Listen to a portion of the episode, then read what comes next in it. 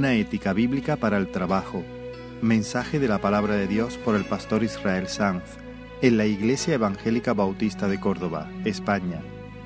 26 de agosto de 2018.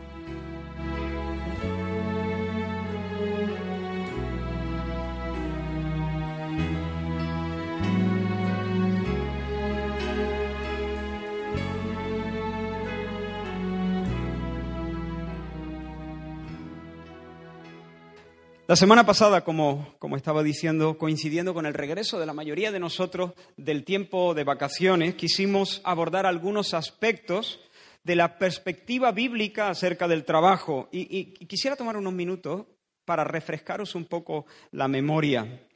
Mientras para muchos la existencia ideal es una en la que el trabajo no existe, la Biblia nos presenta una escena completamente diferente. En el minuto uno, abrimos la Biblia y en el minuto uno Dios irrumpe en traje de faena, trabajando. Trabajando primero en la creación y luego en la providencia, creando de la nada y luego manteniendo y gobernando lo que ha creado.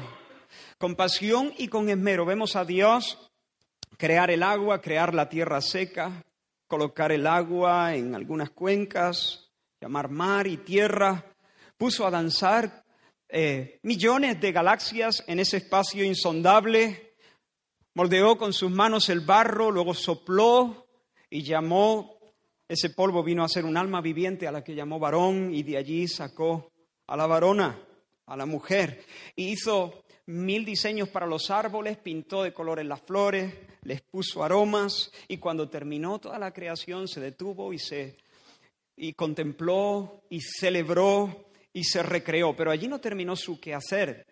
Dijimos que desde entonces Él trabaja sosteniendo, preservando, sustentando, gobernando todo lo creado, el cosmos. Plantó un huerto y lo regó.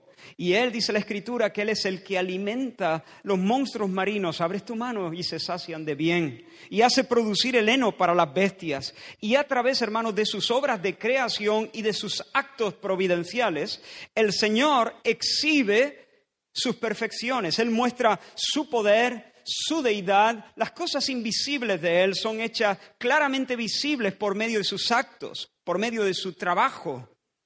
Muestra su sabiduría, la anchura de su corazón, su pericia, su creatividad. El trabajo realmente es una expresión de su carácter y una manifestación de sus perfecciones, de sus virtudes. Los dioses griegos no trabajan, en el Olimpo no se curra, pero Dios es un trabajador. El Dios de la Biblia, que es el único y el verdadero, trabaja y por lo tanto dijimos, hay gloria en el trabajo. El trabajo es esencialmente bueno y deseable.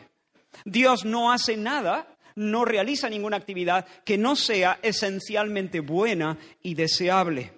Pero no solamente vimos a Dios trabajando en la creación y en la providencia, también Dios trabaja en la redención, pero eso apenas lo abordamos.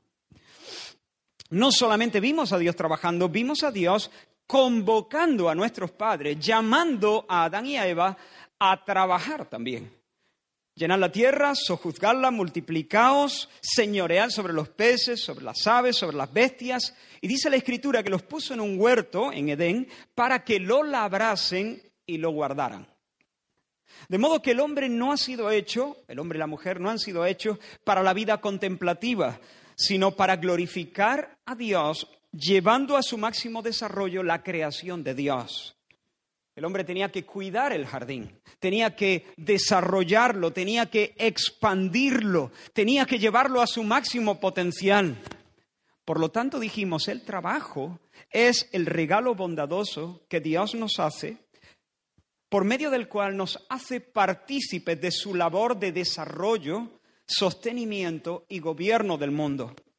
Por medio del trabajo Él nos da la, oportunidad de imitarle, nos da la oportunidad de expresar la dignidad de nuestra naturaleza humana, de desarrollar las destrezas con las que Él nos ha dotado y de experimentar, en cierto modo, un verdadero sentido de importancia, de significado y de realización. No plena realización, porque eso no está en el trabajo, pero sí, en cierta medida, de verdadera realización.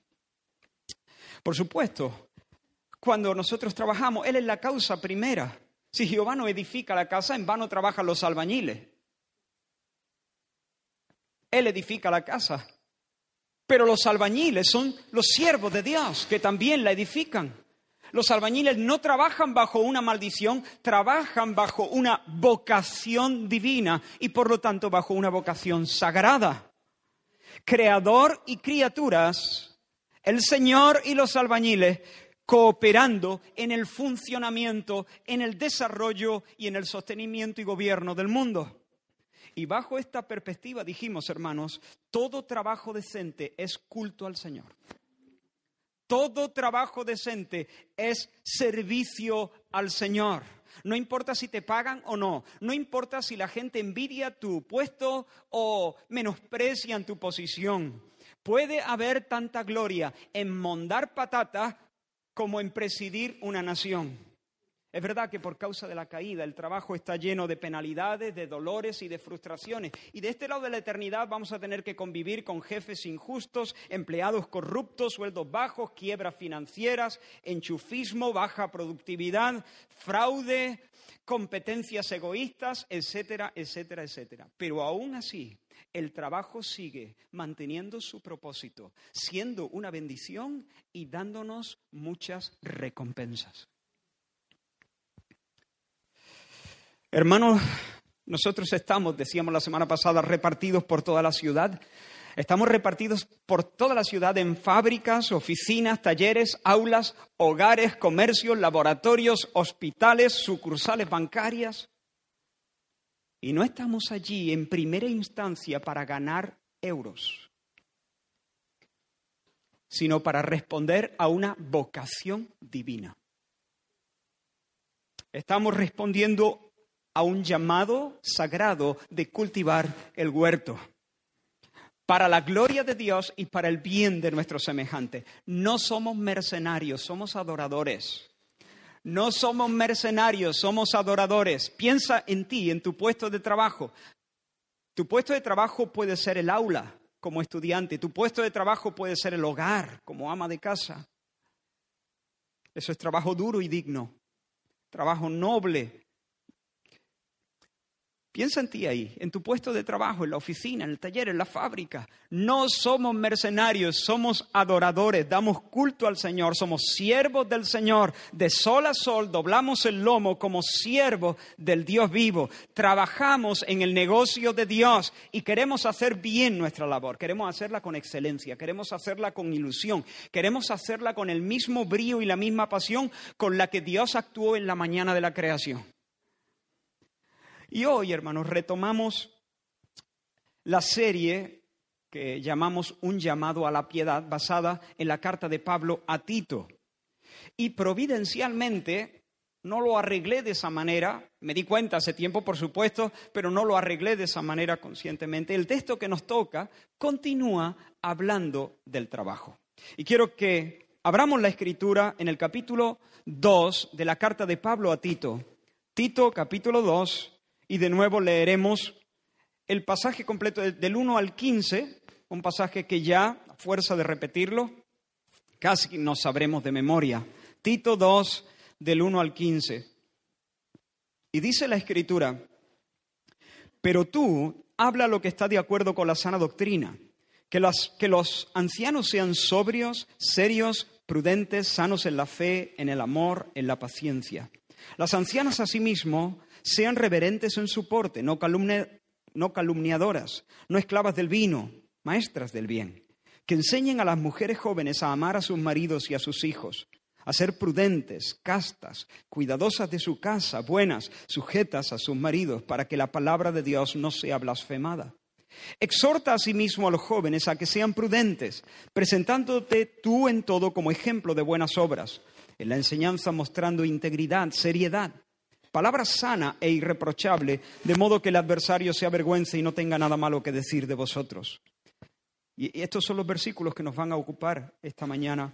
Exhorta a los siervos a que se sujeten a sus amos, que agraden en todo, que no sean respondones, no defraudando, sino mostrándose fieles en todo, para que en todo adornen la doctrina de Dios nuestro Salvador. Porque la gracia de Dios se ha manifestado para salvación a todos los hombres, enseñándonos que renunciando a la impiedad y a los deseos mundanos, vivamos en este siglo sobria, justa y piadosamente, aguardando la esperanza bienaventurada y la manifestación gloriosa de nuestro gran Dios y Salvador Jesucristo, quien se dio a sí mismo por nosotros para redimirnos de toda iniquidad y purificar para sí un pueblo propio, celoso de buenas obras. Esto habla y exhorta y reprende con toda autoridad. Nadie te menosprecie. Como he dicho, nuestra atención va, a estar centrada en los versículos 9 y 10.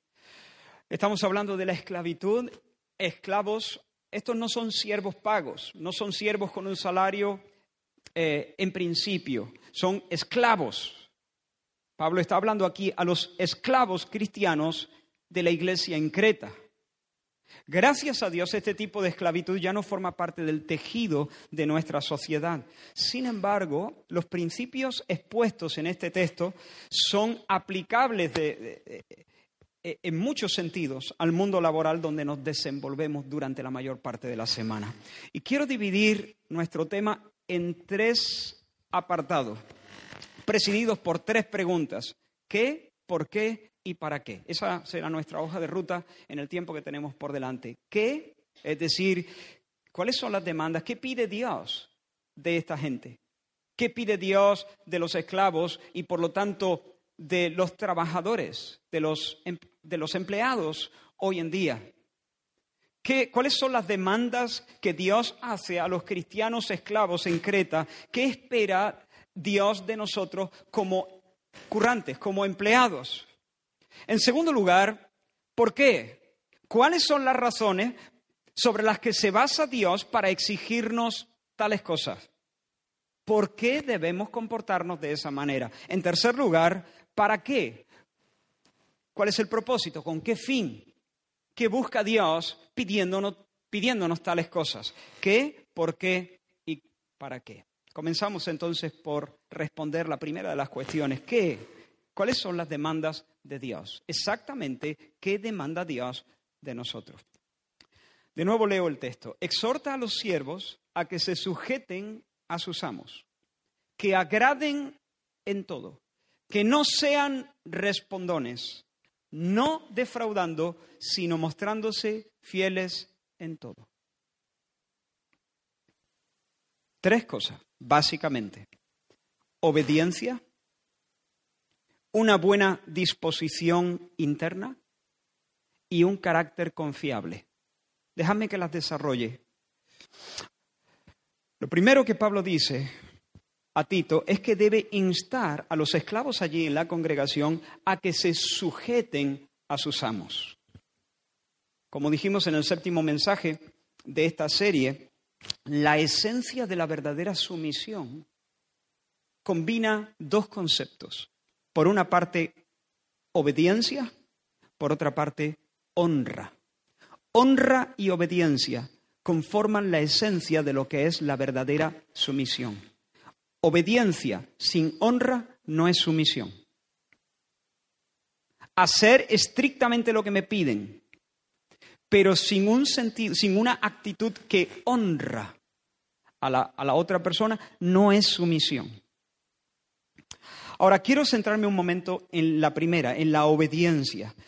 Hermanos, ser, ser obediente básicamente es acatar lo que se manda es cumplir lo que se nos dice sin quitar, sin añadir, sin rodeos, sin atajos, sin demora, sin dilación.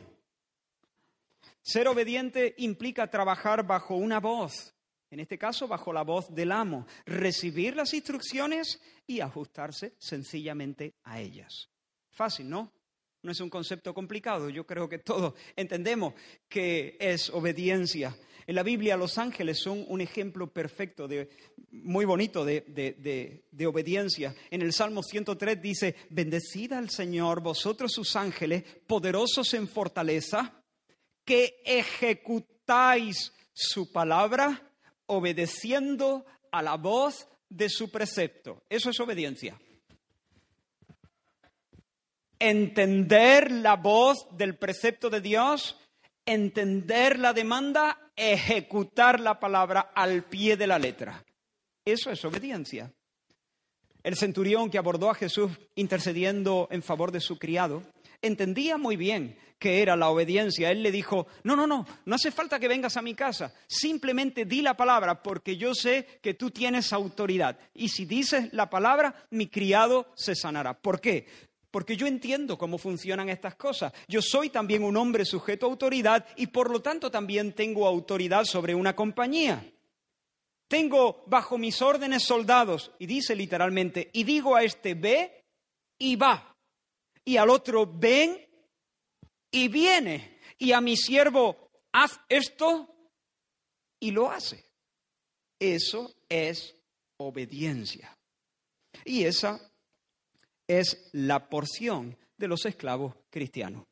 Tal vez en este punto alguno esté bastante rayado en lenguaje juvenil, esté profundamente turbado, digámoslo así. Alguno tal vez se esté preguntando, vamos a ver Israel, un momento, espérate, no, no sigas. Y eso es todo lo que la Biblia tiene que decirle a los esclavos. O sea, nos asomamos a ver un pasaje en el que se trata de esta infame y blasfema institución de la esclavitud. Y todo lo que el apóstol Pablo tiene que decir al respecto es que los esclavos se sujeten a los amos, ya está. ¿Cómo es? Hermanos, Pablo le está hablando a una sociedad en la que un enorme porcentaje de personas tenía una existencia subhumana. Una cantidad enorme de personas eran tratadas como herramientas que los amos podían usar, guardar o tirar a su antojo. Y lo único que se le ocurre a Pablo decir acerca de los, de los esclavos es que tienen que sujetarse y obedecer al pie de la letra la voz de sus amos. ¿Por qué los apóstoles y los y la Iglesia primera no emprendieron una campaña social en favor de los derechos de los miles de hombres, mujeres y niños privados de su libertad. Tal vez habían llegado a ser esclavos porque habían sido prisioneros de guerra o porque habían sufrido un rapto, cosa que se daba, ese tráfico humano se daba de una manera, hoy sucede de otra forma en la prostitución. Pero en, ese tiempo se daba mucho eso, se raptaban y se comercializaban, se vendían y se traficaba con esclavos o a lo mejor algunos porque sus padres los habían vendido para saldar deudas, o ellos mismos se habían autovendido para saldar una deuda que no podían pagar materialmente. o habían nacido como esclavos, hijos de esclavos, nietos de esclavos tal vez. Y, y aunque, bueno, aunque la ley del imperio no prohibía maltratar a los esclavos y entonces con frecuencia o con cierta frecuencia eran obligados a trabajar en cadenas y eran torturados y eran violados y eran incluso ejecutados sin juicio, es decir, asesinados. En general, en la mayor parte de los casos, tanto los romanos como los griegos trataban a sus esclavos con una alta medida de digamos, em, justicia, se quizá no es la mejor palabra, pero con cierta liberalidad. Es decir, realmente si nos queremos hacer una idea de la sociedad del primer siglo, no debemos pensar en la esclavitud eh, de los siglos XVI, XVII, eh, no, no, debemos pensar en la, esclavitud eh, donde em, tanto europeos como americanos iban a, África y, raptaban allí a, personas y las esclavizaban.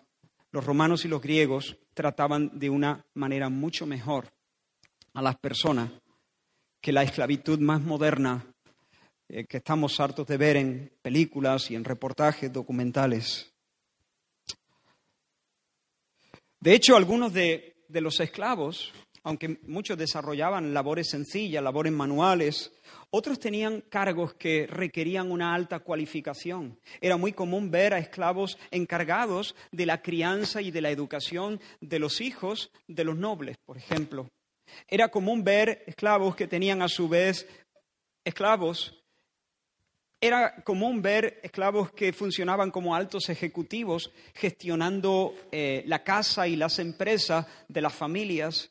Era común ver que el médico de la familia era un esclavo nacido en ella, por ejemplo, em, o, comprado para, para realizar esa función. Pero aún así eran esclavos, aún así pertenecían a otro ser humano. Y eso es del todo indecente. ¿Me sigues? ¿Por qué la Iglesia entonces no encabezó una revolución social? ¿Por qué no se manifestó abiertamente, directamente contra esa lacra? ¿Por qué ni Cristo ni sus apóstoles hablaron claramente del tema?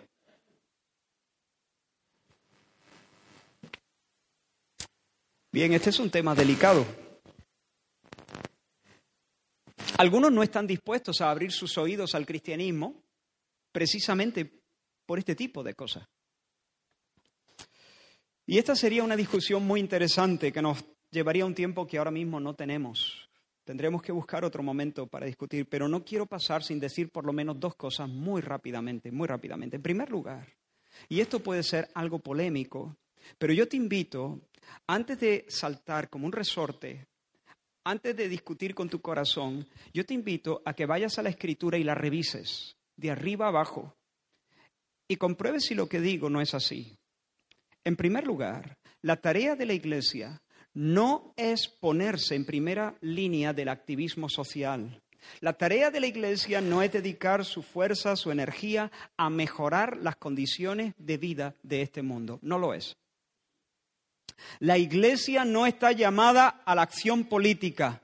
La Iglesia no está llamada a reformar el sistema financiero. La Iglesia no está llamada a acudir a las barricadas del sindicalismo en el mundo laboral. Esa no es la misión de la Iglesia. La misión de la Iglesia es predicar el Evangelio, hacer discípulos y establecer en todo lugar comunidades locales de hombres y mujeres bajo el señorío amable de Cristo.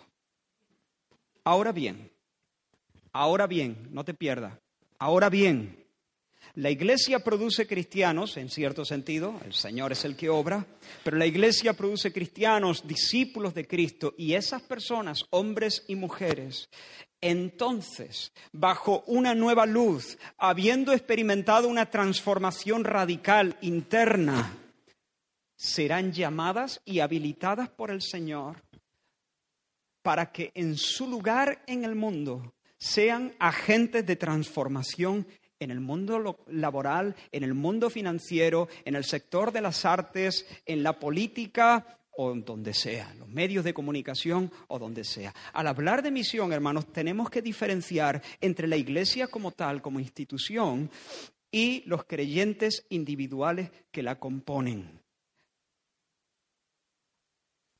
Creo que hay mucha, mucha, mucha sabiduría en eso.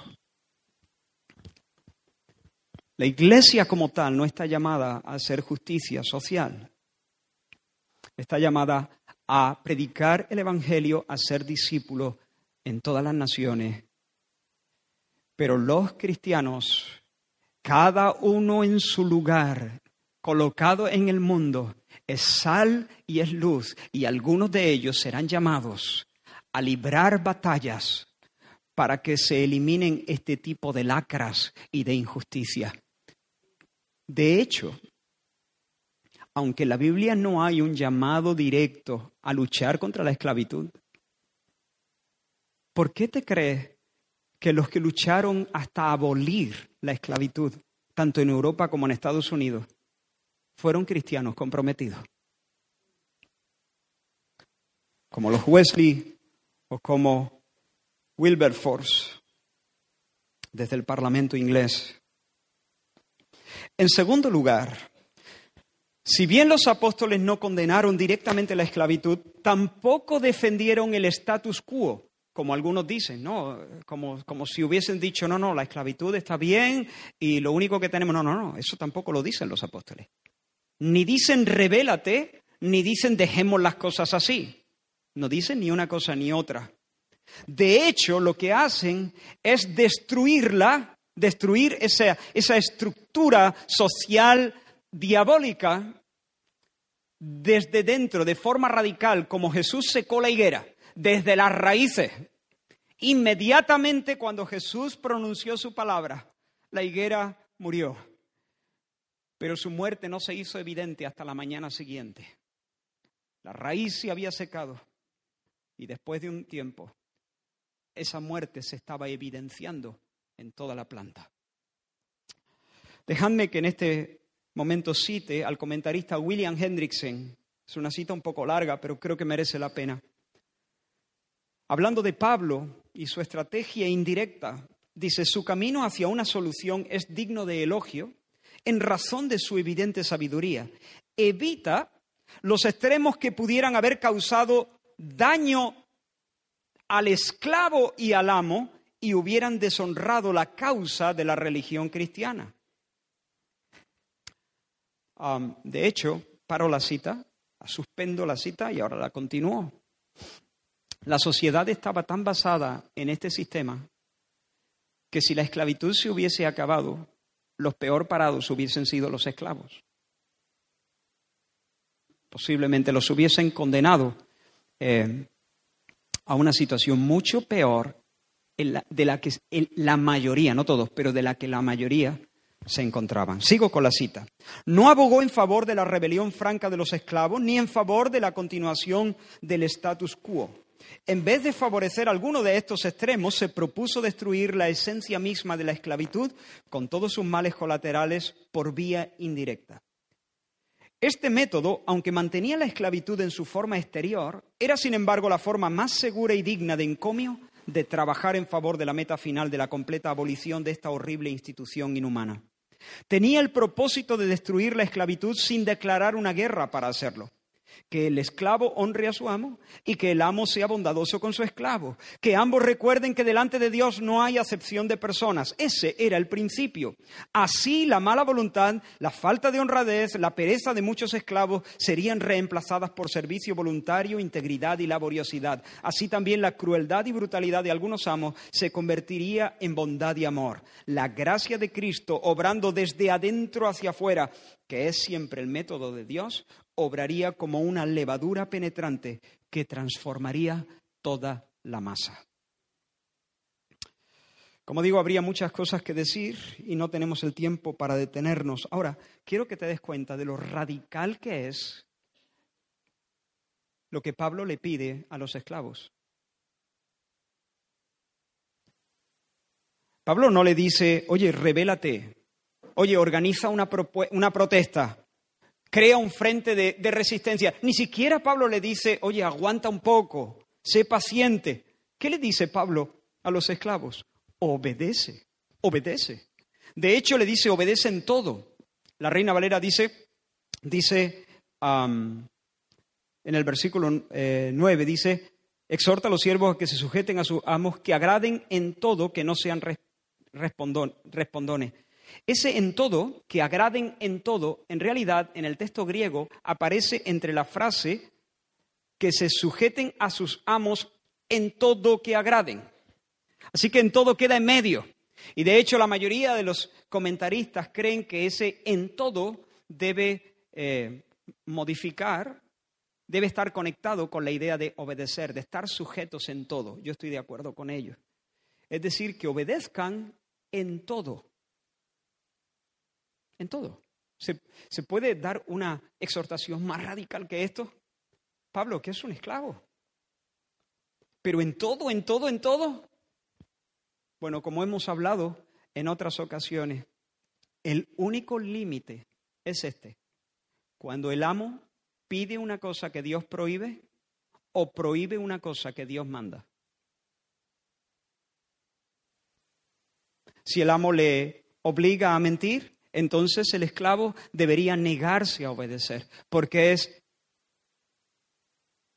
porque es mejor, porque es más seguro, porque, porque, porque el cristiano tiene el deber de obedecer a Dios antes que a los hombres.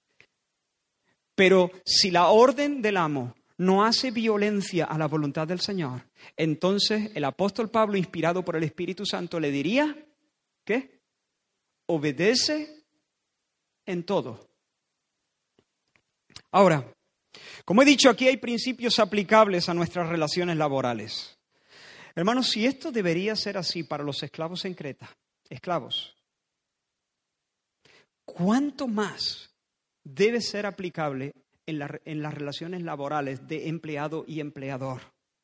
Si ellos, los esclavos, no tenían excusa para ser insumisos, ¿cuánto menos excusa tenemos nosotros para ser insumisos con nuestros jefes o con nuestras jefas?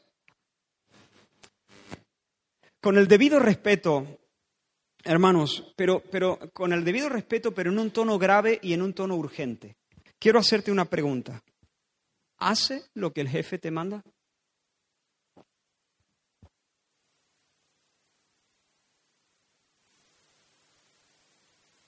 ¿Cumples con los protocolos?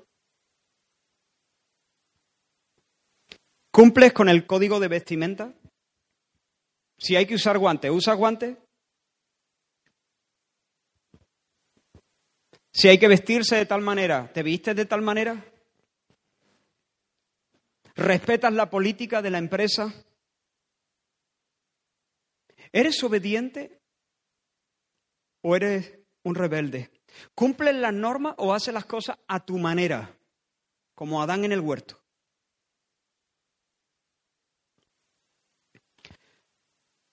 La palabra del Señor hoy en medio de nosotros como el Rey Jesús te dice, el Rey Jesús te dice, a través de estas palabras torpes,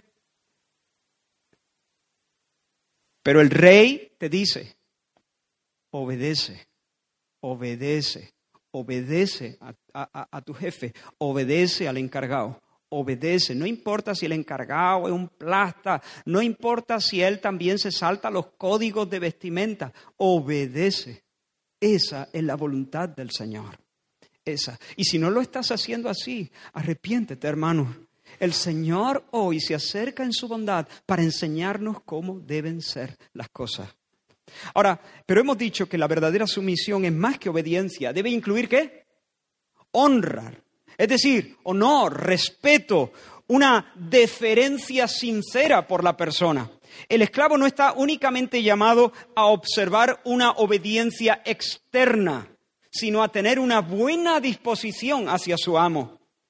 Alguien puede hacer lo que se le pide y no obstante seguir conservando una actitud arrogante e insumisa, hostil, rebelde. Uno puede bajar las cajas al almacén y sin embargo hacerlo en pie de guerra. ¿Sí o no? Sí. En su fuero interno ni acepta el encargo ni se sujeta a él. Las baja porque no puede contradecir al encargado porque no se puede arriesgar a, perder su puesto de trabajo. Pero por dentro no hay ni honra, ni respeto, ni deferencia, ni historia de esa. Lo que hay es coraje. O a lo mejor no, no llega tanto, pero sí una actitud indomable que dice, el capitán soy yo, lo hago porque me interesa, pero el capitán sigo siendo yo. Esa obediencia es externa y superficial y por lo tanto no es sumisión. El esclavo, según el Señor, no solo debe hacer lo que le mandan, debe sujetarse, que es mucho más. Es decir, debe reconocer el hecho de que por la providencia de Dios, ha sido colocado en una posición de subordinación con respecto a su amo. Él no sería esclavo si Dios no lo quisiera. Uh, te estás metiendo en problemas, Israel. Bueno, eso es lo que han dicho todos los cristianos durante todas las épocas. No se nos cae un solo cabello de nuestra cabeza sin el consentimiento de Dios. Diablo no nos puede tocar ni meter en una institución infame. Reconocemos que la institución es infame y diabólica.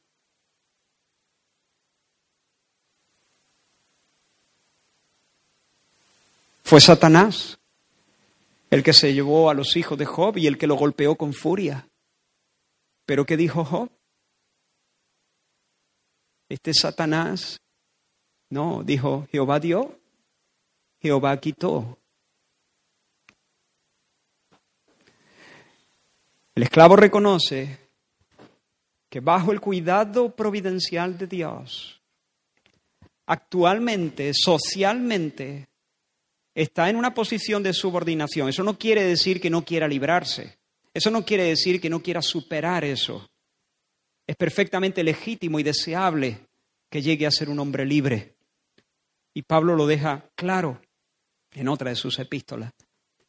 Pero sí el esclavo debe entender que no es sin Dios que él está ahí. Y por lo tanto él está en una situación social de subordinación y ese amo tiene una autoridad que él debe respetar. Mira las palabras de Pablo, las palabras de, Jesús, el rey, a través de sus apóstoles, primero de Pablo y luego de Pedro. Pablo, cuando escribe su primera carta a Timoteo, dice, todos los que están bajo el yugo de esclavitud, capítulo 6, versículo 1, tengan a sus amos por dignos de todo honor. Es lo que estoy diciendo tengan a sus amos por dignos de todo honor para que no sea blasfemado el nombre de Dios y la doctrina. Y Pedro dice, criados, capítulo 2, versículos 18 al 20, estad sujetos con todo respeto a vuestros amos. No solamente a los buenos y afables, sino también a los difíciles de soportar, porque esto merece aprobación. Pues qué gloria es si pecando sois abofeteados y lo soportáis. No tiene ningún mérito. Has pecado, te has ganado la, la ya está. Estamos hablando de ese contexto, ¿vale? No. Mas si haciendo lo bueno sufrís, si te llevas el golpe habiendo hecho lo bueno, esto ciertamente es aprobado delante de Dios. Uf. ¿Cómo se traduce, hermanos, esa buena disposición hacia los amos o hacia los jefes en nuestro caso? Pues hermanos, además de hacer de manera objetiva y diligente la labor que se nos encarga, los siervos o los empleados deben cultivar en sus almas una actitud sincera de agradar a aquellos para quienes trabajan. Una actitud sincera de complacer. Dice que agraden que agraden en todo, dice aquí, pero que agraden, que sean agradables, que traten de complacerlo, que sean complacientes. Hermanos, una cosa es hacer lo que te piden y otra cosa es tener un deseo sincero de mirar por el jefe, de complacerlo, sin motivos egoístas, sin agendas eh, secretas, sin querer promociones, sin motivos ulteriores, simplemente por el placer de bendecir al jefe, de mirar por él, de mirar por la empresa. Ahora, hermano, yo no estoy hablando de las empalagosas maniobras de los pelotas. ¿De acuerdo? Estoy hablando del regalo generoso de alguien que estando obligado a caminar una milla, va contigo dos. El apóstol Pablo dice que agraden, que sean complacientes, que miren por el jefe, que lo hagan con esa disposición interior. Y dice que no sean respondones, que no repliquen, que no discutan, que no refunfuñen, que no tuerzan el gesto. Hermanos, un esclavo no se podía negar a servir o a hacer lo que su, su amo le decía, porque era mucho lo que se jugaba. En términos generales, un esclavo tenía que cumplir lo que su señor le decía, pero siempre podía encontrar la manera de amargarle el día al jefe, al amo. Siempre podía hacerlo lento, con mala cara, arrastrando los pies, refunfuñando, hablando entre dientes, mal hecho. Pero él dice que agraden y que no protesten, que agraden y que no refunfuñen. Hermano, hermana, ¿con qué actitud encaras el trabajo? ¿Cuál es tu disposición al, al recibir órdenes? Piénsalo. ¿Cómo reaccionas tú a los encargos?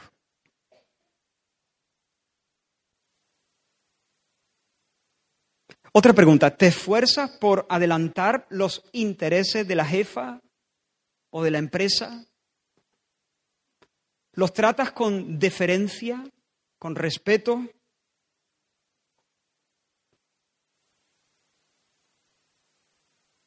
¿Comprendes que si Dios quisiera que tu jefa no fuese tu jefa, no sería tu jefa?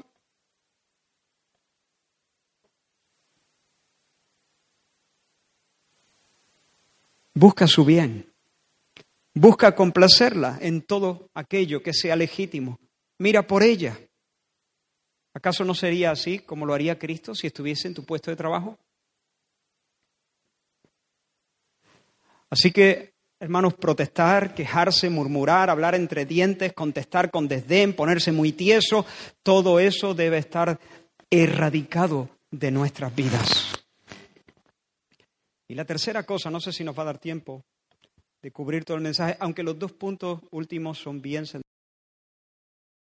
Incluso aunque socialmente esté en la escala más baja de la sociedad como esclavo, él sabe que por cuanto ha sido unido a Cristo por la gracia de Dios, ahora ya no es esclavo en última instancia, él es liberto del Señor.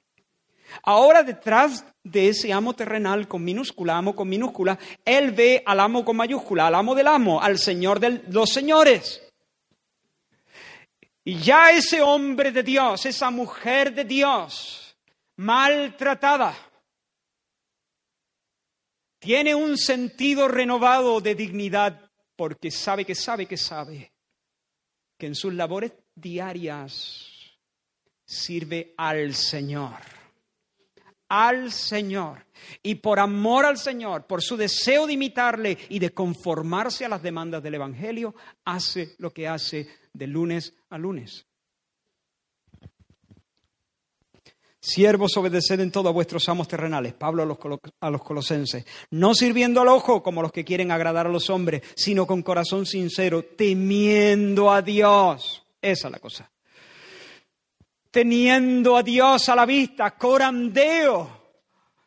Y todo lo que hagáis, hacerlo de corazón como para el Señor y no para los hombres, sabiendo que del Señor recibiréis la recompensa de la herencia. Ya no diga, no, ni gracias me da, ni gracias me da. No, no, olvídate, olvídate del amo con minúscula. Señor, Él paga bien, Él paga bien. Porque a Cristo el Señor servís. Oh, estas son palabras a los esclavos. Porque a Cristo el Señor servís. Esta no es una ilusión, este no es un brebaje para, para yo por lo menos consolarme eh, durante esta penosa existencia hasta, hasta mi muerte. No, no, no, no, no, no. Esta es la verdad evangélica, esta es la verdad apostólica, porque a Cristo el Señor servís. Y la última pregunta, ¿para qué? para que en todo adornen la doctrina de Dios nuestro Salvador.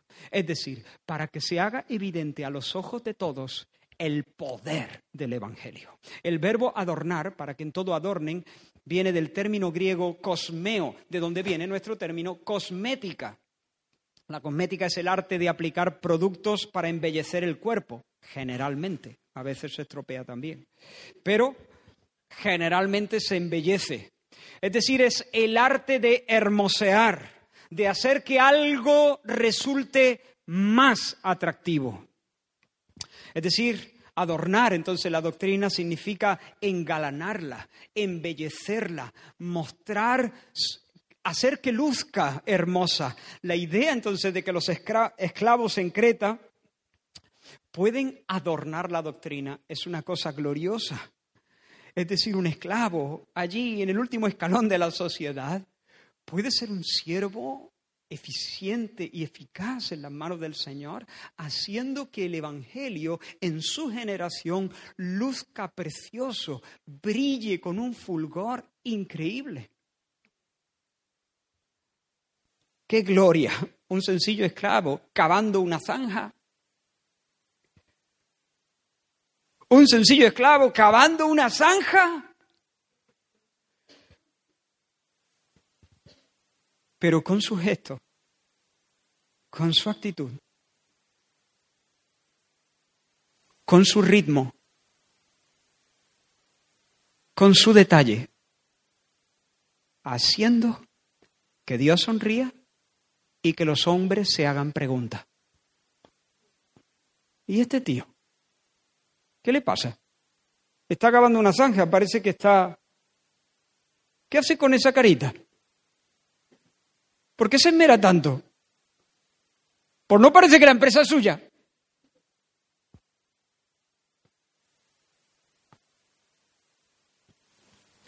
Hermanos, quiero... Mírate de nuevo a ti en el tajo. Estoy terminando. Tú puedes, yo puedo, podemos adornar el glorioso mensaje de Dios. ¿Esto te importa? ¿Tienes celo por Dios? ¿Tienes celo? ¿Te, quieres honrar el Evangelio? ¿Te importa la causa de Cristo? ¿Te importa su reputación, la reputación de su nombre? ¿Te importa de verdad? Pues hermanos, el trabajo es una extraordinaria oportunidad misionera. Es una plataforma increíble desde la que el Evangelio puede lucir en medio de esta ciudad. Es un lugar donde el fruto de la gracia transformadora no puede esconderse, no puede esconderse. Sale, se exhibe, se abre paso. Sin embargo, tristemente tenemos que reconocer que con frecuencia hemos metido ruido a nuestra proclamación del Evangelio. que nuestras acciones, que nuestra conducta, que nuestra disposición ha traído descrédito al Evangelio de Cristo. Hermanos, una actitud noble, responsable, honesta, respetuosa, un trabajo excelente, transparente, esforzado, diligente, va a provocar a las personas a, a considerar la fuente de la que sale todo eso. Se preguntarán por qué hacemos lo que hacemos, por qué lo hacemos de esa manera. Y en muchos casos tendrán que admitir que el fuego que arde en la caldera de nuestra alma es la experiencia de haber tenido un encuentro salvador con, con Jesucristo. Y posiblemente de cuando en cuando el Señor te dé la oportunidad de predicar el Evangelio. Tú no puedes predicar el Evangelio cavando una zanja, porque el Evangelio son palabras. Pero sí puedes adornar la doctrina de modo que se te abra una puerta ancha para predicar el Evangelio al compañero que te acompaña, que no hace nada más que echar peste y maldecir el trabajo y al jefe y a la empresa. Y mientras tú silbas, Dios te puede abrir una puerta.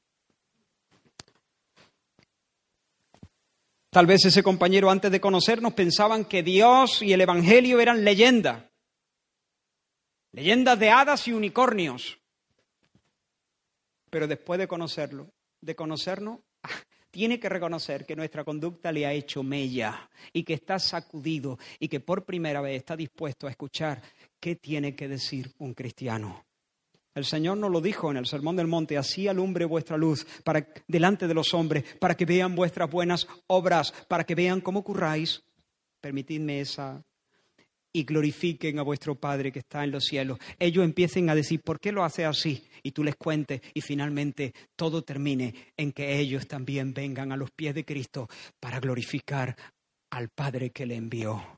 Pero hermanos, las malas obras deshonran la doctrina. Un trabajo chapucero, indolente, flojo, irresponsable, es una mancha y un ruido. Sofoca nuestro testimonio. Hace que nuestras palabras no se escuchen. Una actitud rebelde, remolona, hipercrítica, sombría, carente de gozo, atenta contra nuestra profesión cristiana.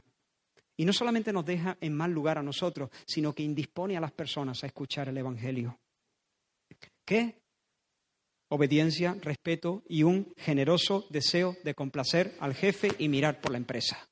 Eso es lo que Dios pide de un trabajador. ¿Por qué? Porque somos cristianos porque Dios nos ha salvado. Hablaremos de esto más en el próximo mensaje. Porque Dios nos ha salvado, porque la gracia de Dios se ha manifestado a todos los hombres, porque a nosotros nos ha amanecido y ha salido el sol de justicia y como dijo el profeta Malaquías, efectivamente en sus alas traía salvación. Y la salvación nos, nos ha curado, nos ha curado de vivir mirándonos el ombligo y nos ha dado una nueva libertad y una nueva perspectiva. ¿Y para qué?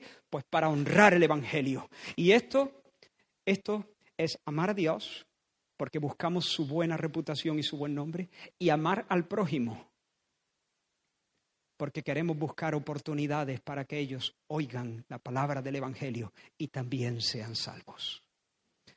¿Para qué? Para amar. Amar, para vivir amando, es decir, para vivir la única vida que merece la pena ser vivida.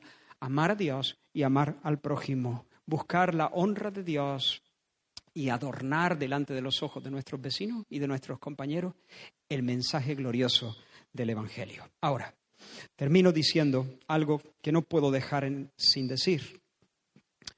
Todo esto es una locura a menos que seas cristiano. Porque los que no son cristianos no pueden salvarse de la cadena, de los grilletes del egoísmo y del ensimismamiento. Solo Cristo, solo Dios nos salva de nuestro propio pecado, de estar autocentrados.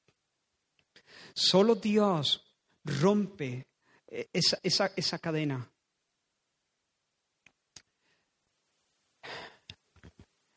Tal vez hay aquí personas que nunca, nunca van a poder vivir así. Si eres cristiano y no estás viviendo conforme a lo que la palabra del Señor demanda, entonces debes venir o debemos venir al Señor en arrepentimiento serio. Y debemos estar deseando que llegue el día de mañana para volver al tajo y poder caminar en una actitud nueva. Pero pero si tú dices, uy, yo eso, ¿qué va? Yo me conozco, a mí como me tosan dos veces, yo como se intenten aprovechar, como me quieran hacer la jugada, como yo lo vea venir, a mí una vez, dos veces, un poquito de paciencia. Mira, no salgas de aquí diciendo, bueno, voy a contar hasta diez. A partir de ahora voy a contar hasta diez. Bueno, ya no voy a ser tan exigente voy a ser un poquito más, me voy a relajar un poco. Mira, todas esas cosas no sirven. Eso, son, eso es religiosidad que no sirve, son, no sirve. Te invito a venir en arrepentimiento y fe a Cristo, a reconocerle como el Dios hecho hombre, que vivió una vida perfecta en lugar de los pecadores, para luego ofrecerse como nuestro sustituto en la cruz del Calvario y recibir el castigo que nosotros merecíamos, muriendo en nuestro lugar. Y se levantó de los muertos, resucitó porque la muerte no lo podía retener porque era justo e inocente.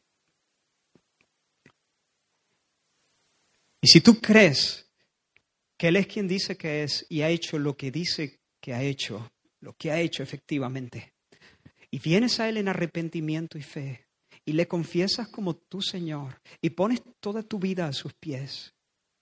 Y pones toda tu confianza no en tus obras, en tu mérito, en tu plegaria, en tu limosna, sino en la obra que Él hizo a favor de los pecadores. Entonces Él no solamente perdona los pecados, no solamente Dios te declara justo, sino que Él viene, te da un nuevo corazón, pone su espíritu en ti para que ahora puedas vivir en vida nueva, en una vida nueva, en un poder nuevo, en el poder de la resurrección. No es algo que uno hace a fuerza de voluntad. Es uno es algo que comienza a suceder en uno, no de manera perfecta ni de manera cabal todavía, pero sí de manera real, auténtica. Es algo que comienza a suceder en uno y el Señor te dará las fuerzas para vivir de otra forma glorificándole a Él. Vamos a orar. Gracias Señor. Gracias Señor por tu palabra. Ayúdanos Señor a recibirla con mansedumbre. Ayúdanos Señor a andar en estas cosas. Perdónanos Señor cuando no hemos honrado el Evangelio. Cuando hemos sido lentos Señor para dejar que tú trates nuestro corazón Señor, si le pediste esto a personas que día tras día vivían en una constante humillación, Señor, nos avergonzaría a nosotros no poder, Señor, manifestar todas estas actitudes en nuestra situación hoy. Dios mío, danos el poder del Espíritu Santo. Llénanos del Espíritu Santo. Danos tu mente, danos la mente de Cristo. En el nombre de Jesús. Fija tus ojos en Cristo, tan lleno de gracia y amor. Y lo terrenal